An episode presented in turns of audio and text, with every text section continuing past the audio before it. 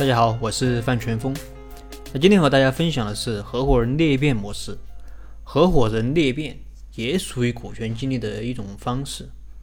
那其实我前面讲过，像芬尼克斯的裂变创业，像海底捞的门店干股分红机制，都可以算是一种裂变模式。而今天和大家分享的是喜家德的三五八裂变模式。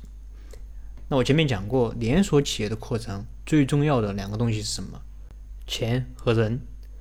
那么我们来看一看喜家德是如何通过三五八的模式来解决钱和人的问题。那喜家德是二零零二年在黑龙江鹤岗成立的，他的老板叫高德福。那高德福有个信条是一生做好一件事。人的一生若想实现价值或取得一点成就，那至少要做好一件事。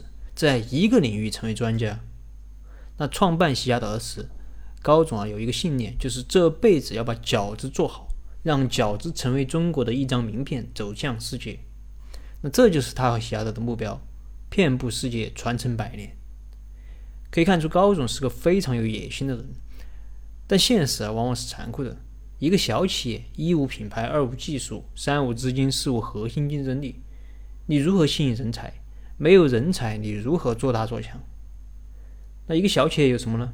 有梦想，还有股权。有些人说梦想值几个钱，有些人说你一个卖水饺的股权又值什么钱？但有时候往往就是这些在普通人眼里看起来毫无价值的东西，造就了东北饺子王。那他是怎么干的呢？答案就是合伙人制度，把企业变成一个平台，让更多人愿意在这个平台创业。而不是在公司里打工，或者说自立门户做喜家德的竞争对手，那这样就把员工变成了合伙人，把竞争对手也变成了合伙人，改变了传统的这种雇佣关系和竞争关系。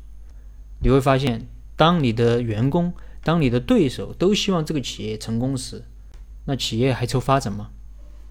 那具体他是这样操作的：喜家德将这种模式称之为“三五八模式”。那三五八代表的实际上就是在店面的股份，三就是百分之三的干股。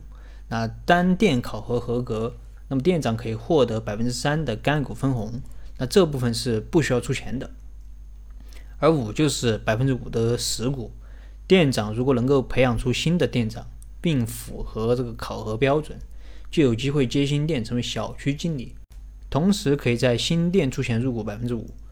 注意，这百分之五是实股，也就是店长如果再去其他地方开新店，那么这家店的百分之五依然还在，但是一开始那家百分之三的干股分红就没有了。那理解了这个，后面就很好理解了。八就是百分之八的实股，店长如果培养出了五名新店长，并且符合考核标准，可以成为区域经理，再开新店，那么就可以在新店出资入股百分之八。而这个后面的百分之二十就是。当你培养的新店长达到一定数量，你就可以成为片区经理，可以独立的负责选址经营。那么此时可以在新店投资入股百分之二十。那这是门店的模式，还有总部，总部的人员达到一定的考评标准，就有机会在门店投资入股。那么这种模式有什么好处呢？第一，它解决了人的问题，那店长都愿意培养人了，因为培养的越多，对自己越有好处。同时，你培养的人越多，入股的店越多，你越不可能离职，因为离职的代价太高了。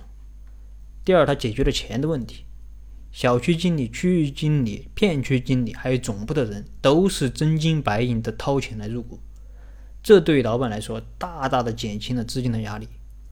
同时，这些经理、高管投了钱，他们对门店也会非常的操心，那这样可以大大减小老板的管理压力。第三，他们所有的股份在哪里？在店面，不在公司。从这个角度上讲，公司的股份是无限的，因为将来可以开出无限的店面。同时，因为他们的股份都在店面里，所以老板的控制权是完全不受影响的。那喜家德现在在全国已经有六百家店了，并且他现在不仅在东北，他现在已经在全国各地招他的合伙人。我相信高总的梦想真的有一天会实现。那么喜家德为什么会发生这么大的变化呢？这可能就是模式的力量。最后再说一说喜家德里的故事。那陈总是喜家德的店长，是喜家德第一批受益于三五八模式的人。当年正是由于看好这种发展模式，那陈总放弃了自己的生意，义无反顾地来到喜家德。那如今凭借这个合伙人模式，已经实现了年收入三百万以上。那目前陈总已经是三个城市的区总了。那王经理是典型的八零后，独立自主有见解。大学毕业后啊，不顾全家人的反对，到喜家德卖起了饺子。功夫不负有心人。王经理仅用了不到一年的时间就实现了投资入股，成为了企业的合伙人，在收入上也远超同龄人。他用事业上的成绩说服了家人，更令同学朋友羡慕。为什么自己当老板不好，非要来西亚德？为什么大学生来卖水饺？啊，这可能就是平台的力量，是模式的力量。所以股权激励啊，不是等你有了钱再去分钱，也不是等你有了人才再去给他们分钱。而是你有了分钱的胸怀和格局，有了分钱的机制和规则，人才才会被你吸引来，企业才能够做大。那么好了，今天的分享就到这里。如果你有什么疑问，你可以添加我的微信或者给我留言，我们再深入的沟通交流。